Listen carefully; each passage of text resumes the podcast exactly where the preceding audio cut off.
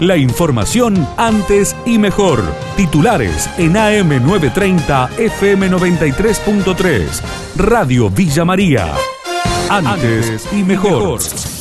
Vecinos reclaman poder construir sus viviendas en Barrio Las Playas. Jorgelina, una de las referentes del sector, explicó cómo se encuentran mientras ocupan los terrenos prometidos por el Estado. Vinieron la gente que va a abrir las calles para ver el plano, cómo, por dónde pasaban las calles y todo, pero nosotros queremos que se llegue Martín Gil o Rosso a decirnos que van a abrir las calles, porque hasta el momento ninguno del municipio se ha llegado que de decirnos que van a abrir las calles. Y si nos tenemos que correr, no vamos a correr, pero siempre y cuando con el número de parcela y número de manzana en mano. No estamos cometiendo ningún delito, no es una usurpación, vinimos a tomar las tierras que el municipio nos otorgó tenemos eh, convenio a cargo firmado y sellado por el municipio, que no es una toma y no estamos haciendo ningún delito. Las universidades se preparan para la vuelta a la presencialidad. El rector de la Universidad Nacional de Villa María, Luis Negretti, confirmó que sería desde agosto. Nosotros estamos preparando ya en los últimos días antes del receso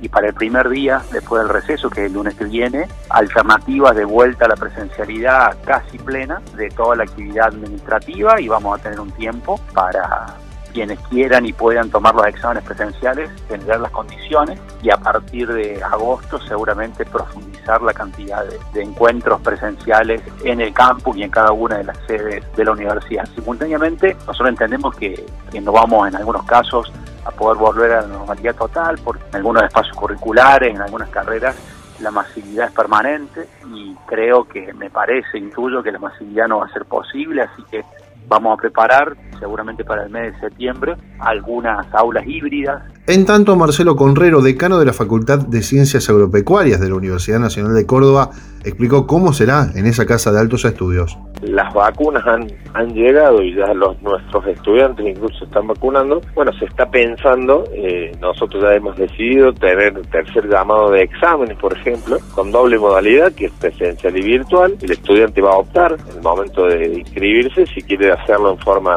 virtual, porque está lejos, por la situación económica, por el fuera, o si quiere hacerlo en forma presencial. Y a partir de agosto, cuando comiencen las clases, nosotros hemos tomado una decisión, porque si algo nos dejó esta pandemia y la enseñanza de que la virtualidad también tiene sus sus cuestiones positivas, como por ejemplo toda la parte teórica en nuestra facultad a partir de, ahora, independientemente de la pandemia, van a seguir siendo, van a seguir siendo virtuales, porque pensamos que es mucho más aprovechable por el estudiante en cuanto a la organización, los tiempos y la oportunidad, y vamos a darle prioridad a estas actividades prácticas que son integradoras, que van a ser diferentes a lo que era antes, pero que van a ser de alguna manera instancias de, de encuentros para poder hacer integración y para poder cerrar esos conceptos teóricos aplicados en la práctica. La villamariense Nora Vedano, presidenta de la agencia Córdoba Cultura, sostuvo que está muy lejos de la realidad su posible candidatura a diputada. No, no existe nada de todo eso. Son habladurías, rumores, análisis políticos que alguien puede hacer. La verdad que no solo que nada es cierto, sino que está muy lejos de la realidad. No existe nada. Cuando yo digo que está muy lejos de la realidad es porque estoy dedicada totalmente a la gestión de la Agencia Córdoba Cultura y nada de lo que se está diciendo en los medios está más lejos de la realidad que en otras oportunidades. Por su parte, Carlos Masay, referente histórico del peronismo cordobés, sostuvo que estarán los mejores hombres y mujeres en la lista de las próximas elecciones. Hoy por hoy no hemos decidido nuestros candidatos, lo vamos a trabajar.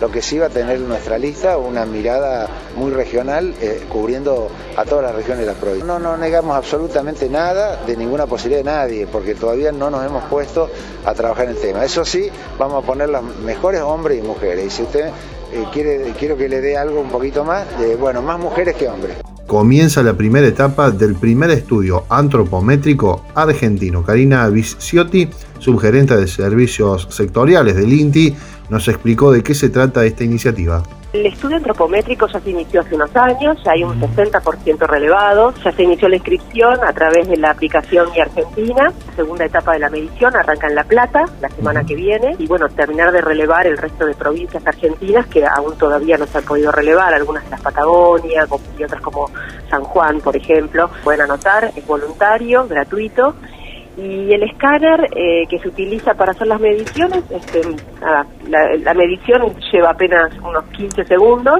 se relevan unas 400 medidas de cada uno de los cuerpos que se, que, se están midiendo. Los invitamos a todos a que se inscriban y participen. La información de Villa María y la región. AM930, FM93.3. Radio Villa María. Antes y mejor.